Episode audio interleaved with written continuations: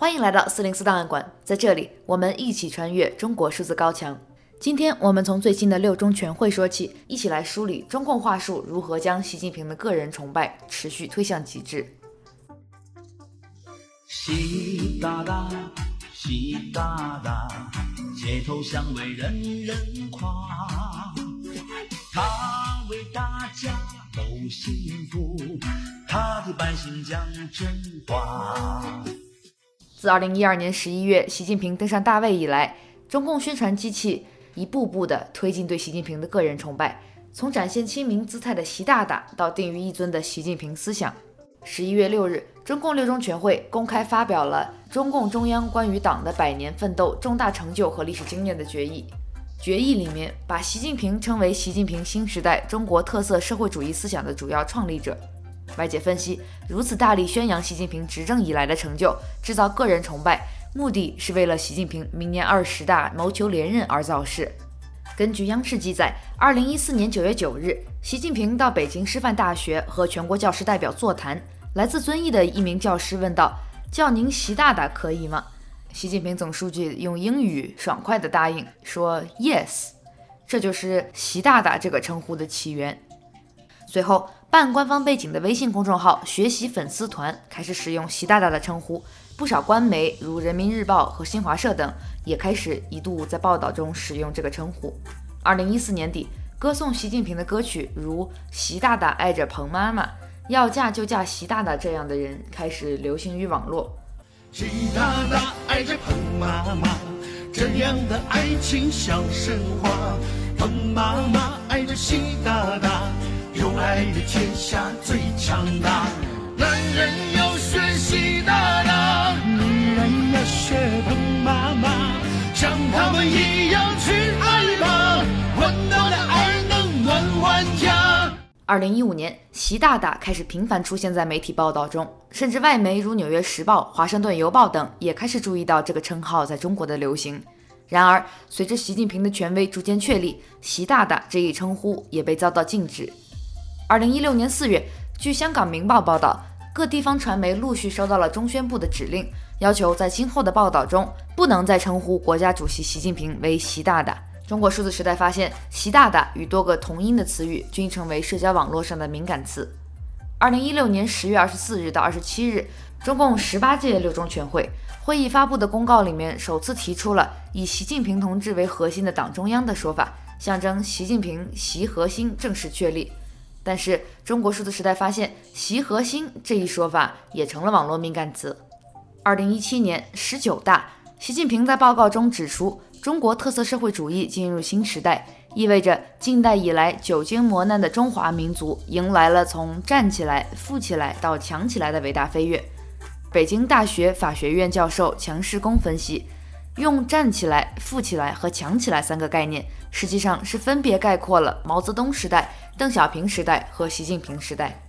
二零一七年十一月十七日，中共的宣传喉舌新华社发表题为《习近平新时代的领路人》的长文，把习近平的个人崇拜推上了一个新台阶。新华社的长文以小标题的方式列出了习近平的七个称号：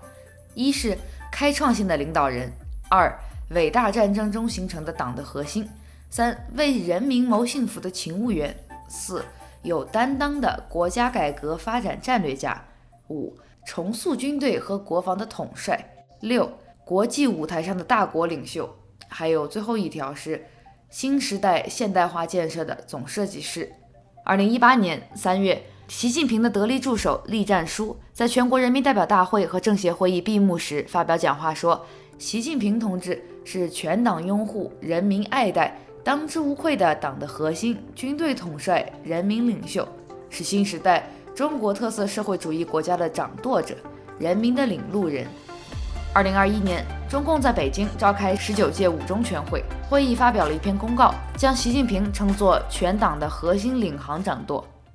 中国特色社会主义的航船继续乘风破浪、坚毅前行。实践再次证明。有习近平同志作为党中央的核心、全党的核心领航掌舵，我们就一定能够战胜前进道路上出现的各种艰难险阻，一定能够在新时代把中国特色社会主义更加有力地推向前进。中国经济强大之后，中共政权的国际野心从与国际接轨转变为为世界指明方向。中国数字时代统计发现，自2020年起，中国官媒开始频繁报道习近平为全世界、全人类指明方向。仅在2020年，中国官方媒体以“习近平为世界指明方向”作为标题报道就至少有十二次，其中包括9月21日新华社报道，习近平在当天举行的联合国成立七十五周年纪念峰会上。发表的讲话为联合国的未来指明了方向。联合国要主持公道，大小国家相互尊重，一律平等，是时代进步的要求，也是联合国宪章首要原则。要坚持共商共建共享，由各国共同维护普遍安全。分享发展成果，掌握世界命运。在中国指明的方向中，世界卫生组织的转变是一个典型的例子。在新冠疫情爆发一年之后，该机构至今连派遣专家去疫情源头武汉调查的事情还未能完成。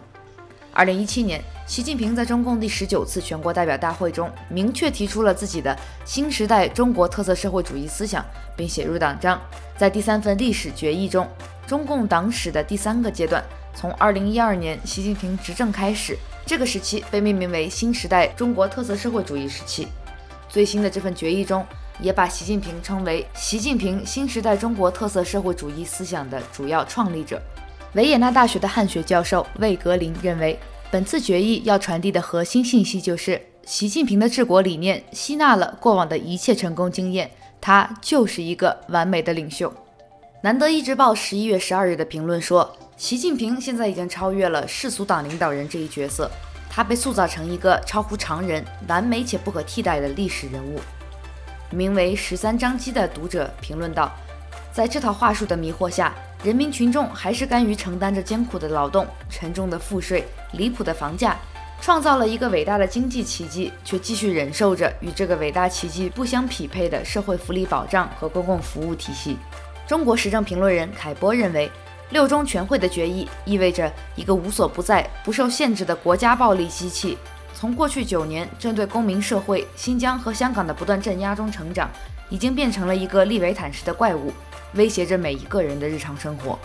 与此同时，在树立习近平个人崇拜的过程中，中国数字时代发现，对于习近平的批评也遭到了系统屏蔽。一份来自国新办下发给乐视视频的清查词库显示，涉及习近平的组合敏感词共计三万五千四百六十七个。中国数字时代 CDT 致力于记录和传播中文互联网上被审查的信息，以及人们与审查对抗的努力。我们邀请您参加敏感词开源研究项目和四零四文章存档项目，为记录和对抗中国网络审查做出你的贡献。详情请访问我们的网站 cdt.media。